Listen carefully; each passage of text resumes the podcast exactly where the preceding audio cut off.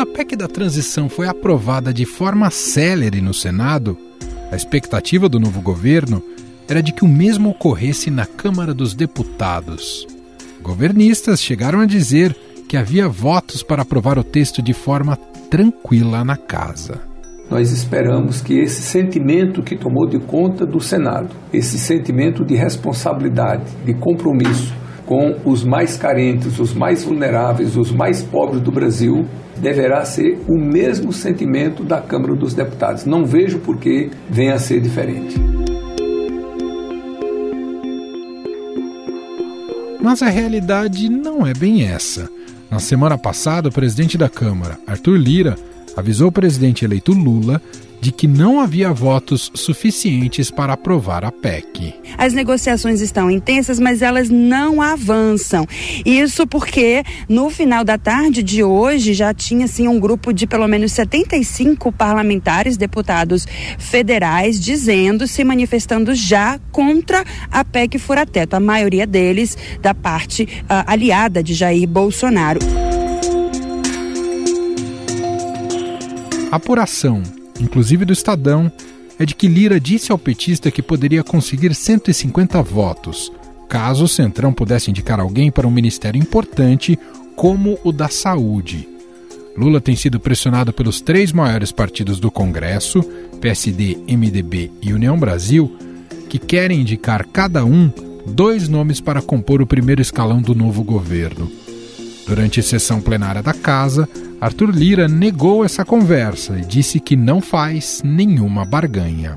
Nós estamos terminando e ultimando as conversações, diferentes do que tem sido noticiado, sem nenhum tipo de barganha, porque essa presidência nunca fez, mas acomodando votos para que se tenha o coro necessário para enfrentar as votações principais e os destaques que possam vir do plenário desta casa.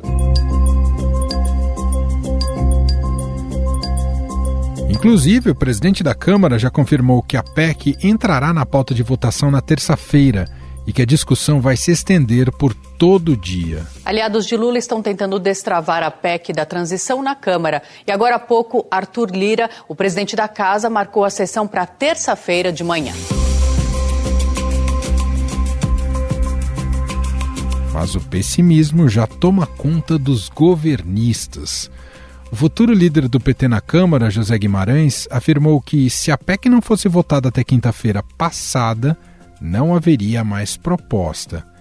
O relator da PEC na Câmara, Elmar Nascimento, do União Brasil da Bahia, afirmou que o texto tem sofrido intensa resistência dos deputados e conta apenas com 200 votos de aliados até o momento. O número mais otimista no momento entre os líderes do Centrão é de 240 votos favoráveis. Ainda há divergências sobre o texto. Há parlamentares da base do governo Jair Bolsonaro ainda muito insatisfeitos, tanto com o valor quanto com esse prazo que foi definido para o novo Bolsa Família.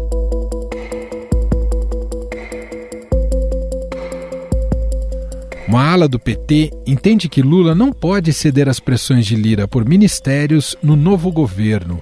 Até porque ceder significaria comprar briga com quem esteve com petista durante a campanha, como é o caso de Renan Calheiros. O filho dele é cotado para assumir o Ministério de Minas e Energia. O problema é que Renan é adversário político de Lira em Alagoas e a pasta virou objeto de desejo do presidente da Câmara. O relator geral do orçamento de 2023, o senador Marcelo Castro, do MDB de Piauí, disse que se a Câmara não aprovar a PEC, o país vai parar já no primeiro mês de governo do presidente eleito Lula. Se ela não for, que Ave Maria de uma coisa dessa acontecer no Brasil, seria o caos do ponto de vista orçamentário, o país fica, pararia já. Acredito que no primeiro mês de, de governo do Lula, nós já estaríamos com dificuldade do país continuar rodando.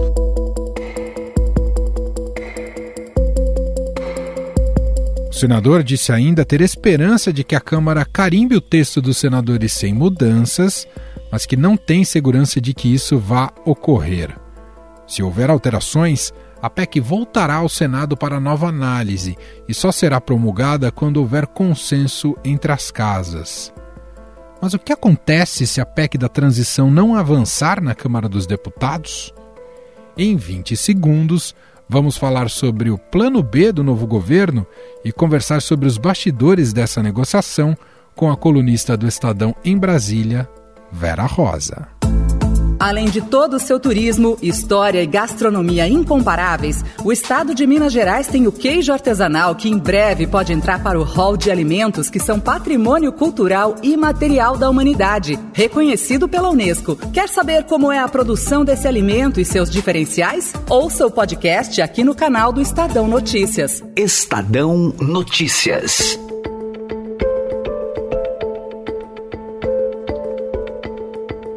Caso a PEC da transição não seja aprovada, Lula precisaria editar uma medida provisória em janeiro para garantir o pagamento de 600 reais a famílias de baixa renda e de 150 reais a mães com crianças de até 6 anos. Mais do que isso, não aprovar a PEC representaria uma derrota para Lula, que vê na proposta não apenas uma forma de cumprir compromissos de campanha, mas de demonstrar capacidade de negociação e força política.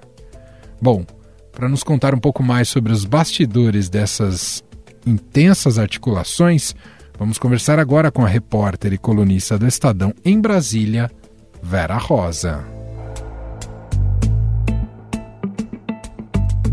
Tudo bem, Vera? Seja muito bem-vinda.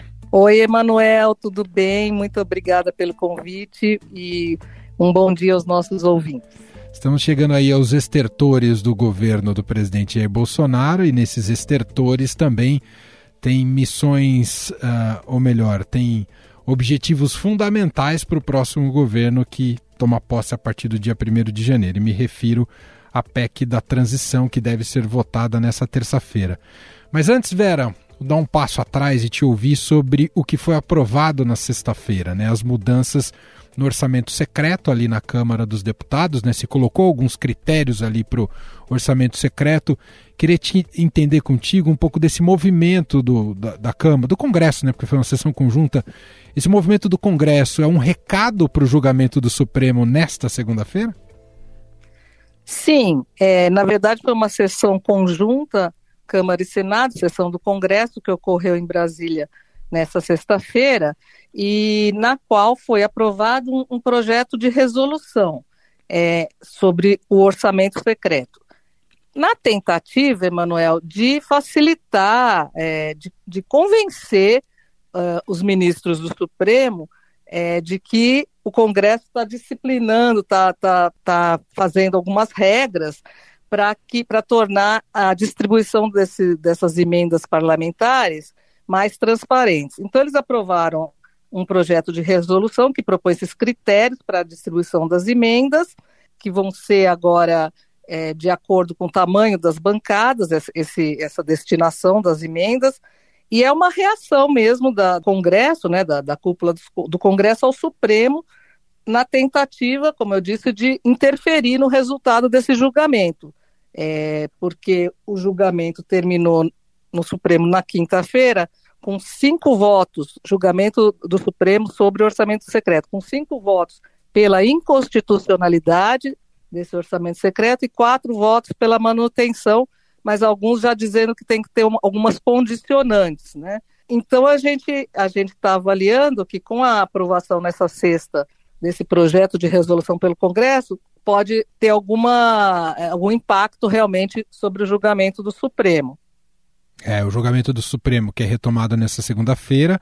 Ainda restam os votos do ministro Gilmar Mendes e do ministro Ricardo Lewandowski, né? Acho que são só os dois que faltam e que aí podem virar um pouco o placar, né? Um pouco essa é a conta, né, Vera?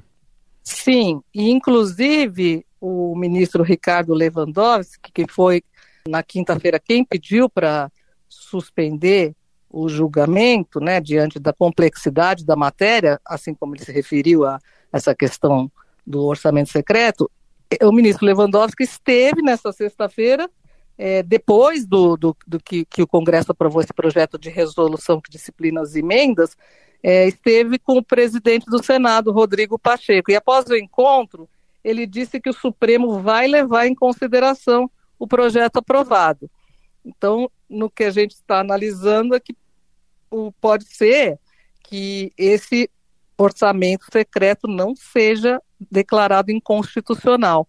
É, é uma, assim, ninguém pode cravar nada, mas é uma tendência. Ele pode deixar a, a, a, o assunto para que o Congresso estabeleça, dizer, olha, já foi aprovado um projeto de resolução, mudou aqui o que a gente estava julgando, nesse projeto de resolução já tem uma distribuição das chamadas emendas de relator de acordo com as bancadas, então pode ter um, um, um desfecho é, que não seja o que estava se prevendo.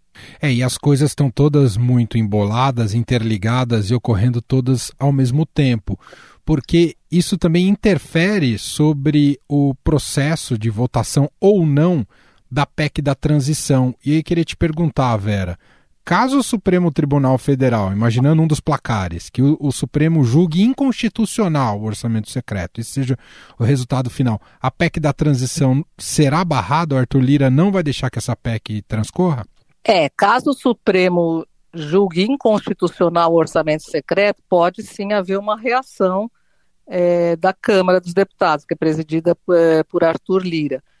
Porque o Centrão, principalmente, conta com a manutenção desse orçamento secreto. Por isso, fez esse projeto de resolução para tentar é, para tentar arrumar ali essa questão das emendas, identificar os autores da emenda, das emendas. Então, está tá contando que o Supremo mantenha esse orçamento.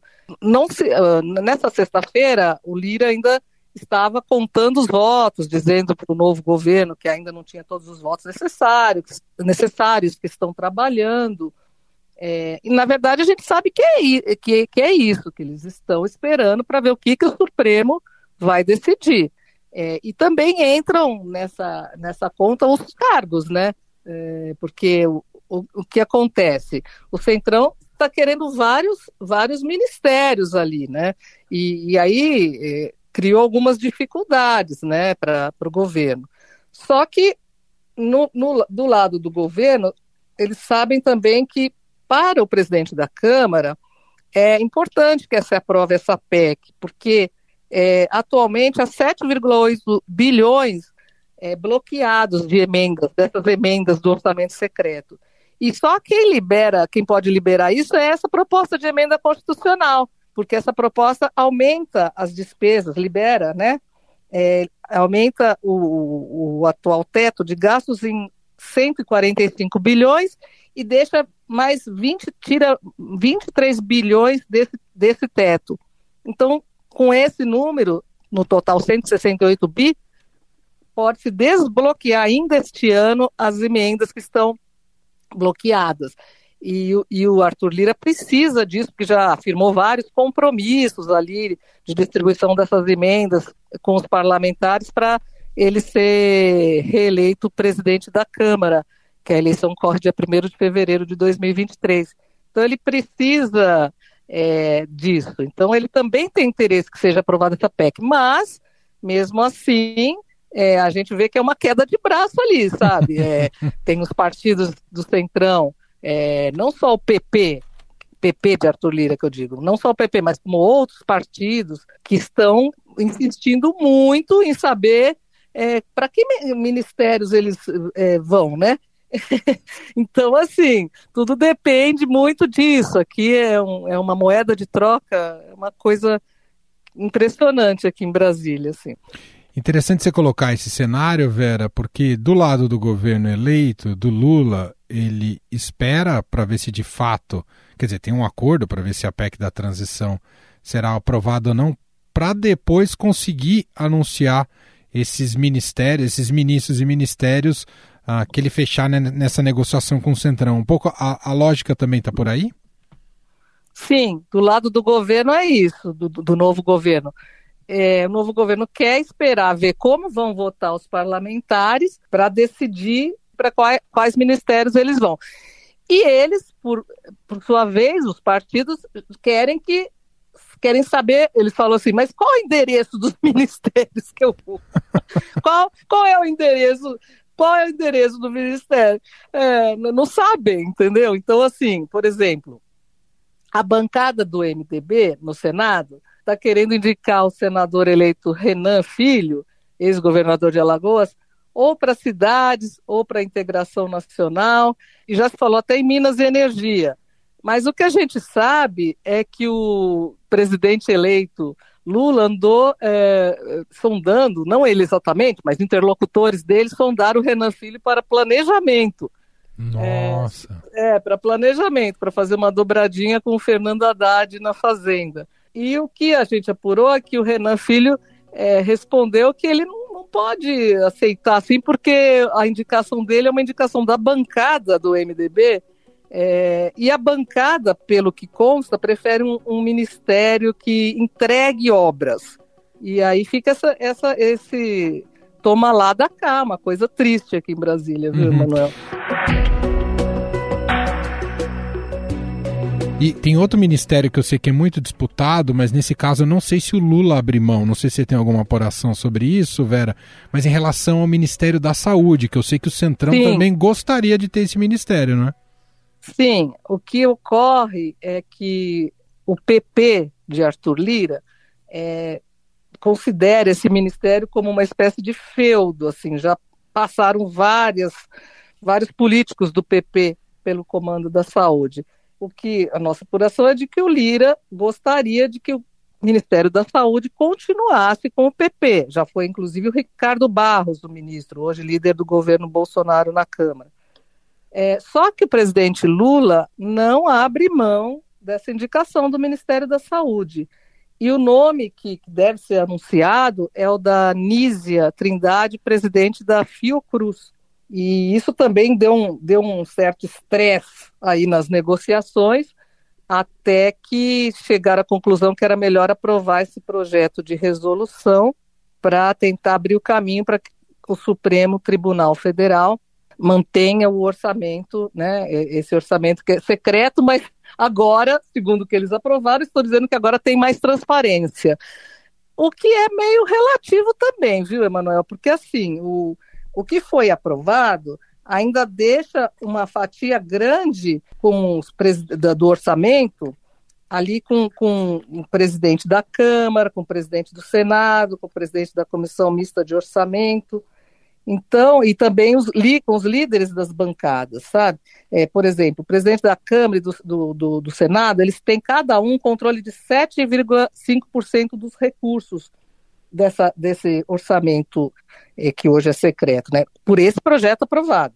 E, e para o ano que vem, as, essas emendas, chamadas emendas de relator, né, que emenda de relator e orçamento secreto é a mesma coisa. Tá? Gente, essas chamadas de emendas de relator para o ano que vem, elas estão reservadas num, num montante de 19,4 bi. Esse no orçamento da União, que ainda vai ser aprovado, ainda vai, o orçamento ainda vai ser aprovado nesta semana. Mas é esse o montante reservado. Quer dizer, se o presidente da Câmara tem 7,5% desse total, é, é muito dinheiro, né? O da, do Senado também mais 7,5%. Para fechar, Vera, preciso te ouvir o pior dos cenários. Digo o pior dos cenários para as ambições do governo eleito Lula, mas imaginando que essa PEC do transição dê tudo errado e ela não seja votada e não passe nessa semana. Quais são as alternativas que tem para o PT se essa PEC cair? Ah, sim, tem uma alternativa que é de o gov novo governo é, editar logo no início do ano uma medida provisória para permitir criação dos gastos para pagamento de, desses programas, né? Também tem uma coisa, na verdade, esse, o, o, o dinheiro que tem atualmente reservado aí para o Auxílio Brasil, que vai se chamar Bolsa Família, é, na verdade, ele dura mais um pouco, não é que ele acaba em janeiro, né? Ele dura mais algum tempo, só que o governo não pode contar com isso, porque dura mais quatro, cinco meses só. Então, tem, teria, se não tiver essa PEC que, da transição, que aumenta, é, dá, permite ao novo governo a, é, a possibilidade de aumentar é, os gastos, para pagar o programa e o aumento do salário mínimo, se não conseguir isso, ele vai ter que editar uma medida provisória criando um crédito extraordinário. Mas a gente acha que não vai chegar nessa situação. Tava, estava se falando isso aqui quando estava tudo enrolado nessa questão do com o presidente da Câmara ali, ali umas falta de acordo em relação uh, ao que vai ser uh, os cargos ali, aí havia ameaças ali e, e gente do PT dizendo que ah, a gente não vai aceitar essa chantagem, não podemos ficar refém, então se não aprovar a PEC da transição vai ter essa medida provisória. Só que, assim, não é interesse nem do, do presidente da Câmara que não passe pelo que eu disse, porque ele precisa Sim. do dinheiro, este, ele precisa dos recursos das emendas este ano, porque ele assumiu alguns compromissos com deputados de distribuição de emendas, né? As emendas são os recursos para obras, tal. Ele, ele assumiu esse compromisso. Se essa PEC não passar, esse 7,8 bi, eh, ele não vai ter, porque estão bloqueados, entendeu? Porque a medida provisória é para o ano que vem para janeiro do ano que vem. Então, é, ele também tem interesse em que passe. Muito bem, semana que começa ainda muito agitada, apesar do Natal já estar tá batendo as portas. Bastante. Mas é uma semana defi definitiva, definidora e até para Até rumos... porque devem ser anunciados os ministros. Sim, também. exatamente. Temos poucos ministros e tem, eu sei que tem bastante ministério previsto. E até 1 de janeiro precisa ter tudo resolvido. A gente vai ficar Mais atento. de 30 ministérios, mais de 30 é a estimativa. Exato, vamos ficar atento a essas nomeações e as negociações envolvidas e a construção dessa base parlamentar para o governo. Vera Rosa está em Brasília para nos ajudar a entender tudo isso. Obrigado, viu, Vera? Ah, obrigada a você, Manuel. Agradeço demais o convite. Um abraço, bom dia a todos. Estadão Notícias. E este foi o Estado Notícias de hoje, segunda-feira, 19 de dezembro de 2022. A apresentação foi minha, Emanuel Bonfim. Na produção, edição e roteiro, Gustavo Lopes, Jefferson Perleberg e Gabriela Forte. A montagem é de Moacir Biasi. Escreva pra gente no e-mail podcast@estadão.com. Um abraço para você, uma excelente semana e até mais.